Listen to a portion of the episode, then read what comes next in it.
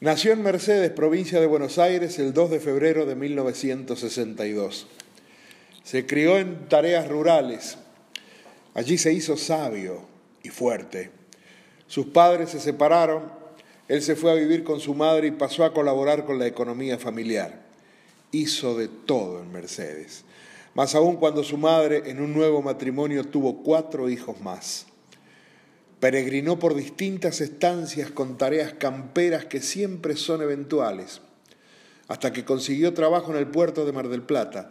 Acá adquirió más fuerza acarreando inmensas redes llenas de peces y se curtió aguantando las frías temperaturas de las heladeras. En 1981 le tocó el servicio militar y ya estaba por recibir la baja cuando le dijeron que avisaran a sus familiares porque se iban a Malvinas. Nuestro hombre no tuvo tiempo y no tenía teléfono su madre. Así subió al avión y llegó a las islas. Cuando descendió el piloto les dijo, ¿cómo me gustaría quedarme con ustedes y defender a la patria? Ahí comprendió que entraba en guerra.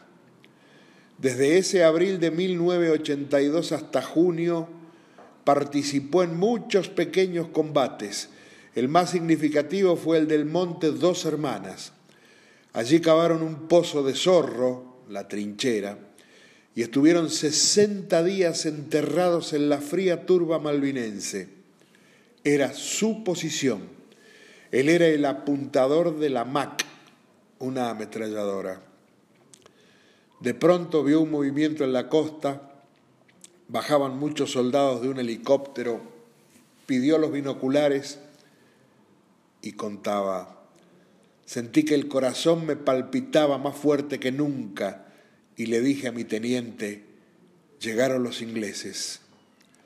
A las seis de la mañana del 10 de junio empezaron a llegarnos las balas. Una esquirla le dio en la rodilla a un compañero y se murió desangrado a mi lado. Había como veinte muertos. La batalla era desigual y el teniente ordenó retirada. Yo les dije, vayan que yo los cubro. Estás loco, me gritaron. El sargento Echevarría dijo, yo lo acompaño, pero le dije, usted acaba de ser papá, usted tiene que conocer a su hijo, yo no tengo a nadie, vayan, carajo.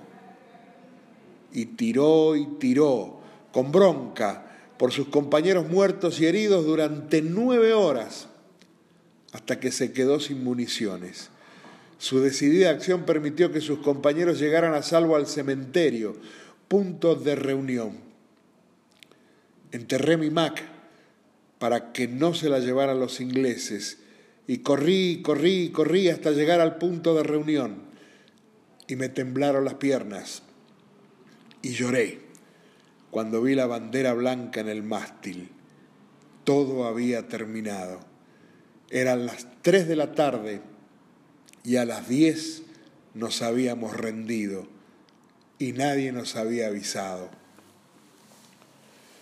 Todos se sorprendieron de verme vivo, tanto que me habían dado por muerto. Loco que se queda a enfrentar a la Royal Navy.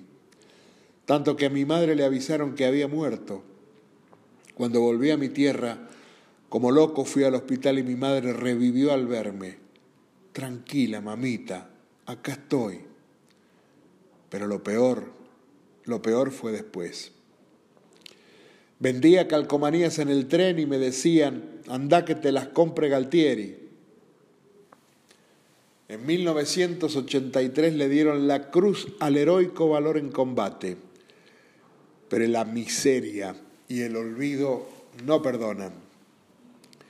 En 2002 vendió sus medallas y ese año se le cortó la soga con que quiso suicidarse. Tuvo cuatro hijos y el mayor lo encontró tirado en el piso llorando.